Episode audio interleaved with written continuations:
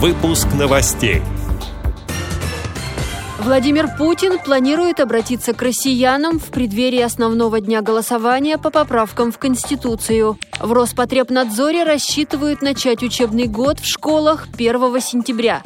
Дарвиновский музей подготовит виртуальную программу к международному празднику День Отца. На портале «Аргументы и факты» в Ростове-на-Дону опубликован материал о чемпионе России по самбо слепых Андрее Демидове. Далее об этом подробнее в студии Анастасия Худякова. Здравствуйте! Здравствуйте!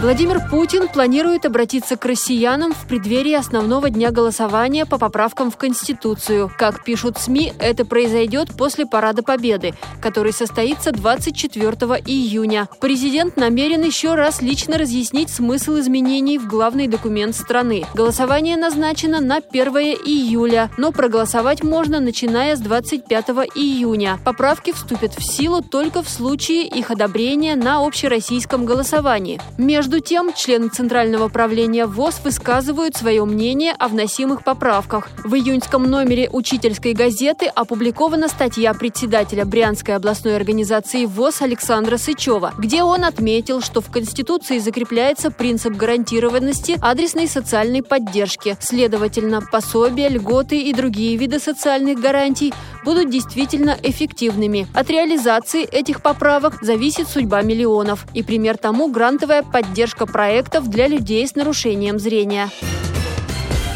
Есть высокая доля уверенности, что с началом учебного года школы возобновят работу в привычном режиме. В ведомстве подготовили специальные рекомендации для организации учебного процесса. Об этом заявила глава Роспотребнадзора Анна Попова. Она отметила, что сегодня ситуация с коронавирусом управляемая. При этом примерно у половины заразившихся нет симптомов. Через месяц число заболевших в России достигнет минимума.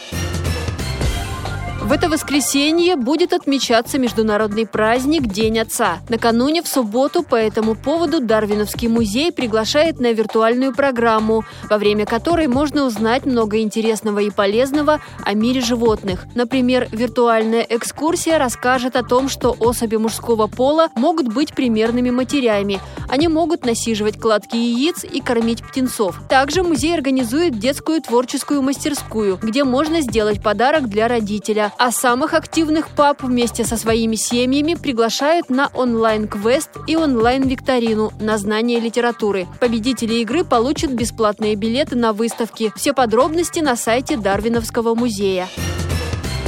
На портале «Аргументы и факты» в Ростове-на-Дону опубликован материал о 27-летнем чемпионе России по самбо слепых 2018 года, призере России по дзюдо среди слепых Андрее Демидове. В городе он тренируется со зрячими спортсменами, потому что незрячих самбистов там больше нет. Борьба идет на равных. До карантина он много ездил по стране, а в ноябре прошлого года на чемпионате мира по самбо в Южной Корее был с показательными выступлениями. В июне планировался состоялся чемпионат для слепых самбистов, но из-за коронавируса его перенесли на неопределенное время. Андрей Демидов также ответил на вопросы корреспондента о тренировках в самоизоляции, о потере зрения и о том, как изменилась его жизнь. Он отмечает, что травма открыла для него новые возможности, другой мир, и он рад этой жизни. А интервью Андрей Демидов дал для того, чтобы кто-то прочитал и понял, он смог, и я смогу также.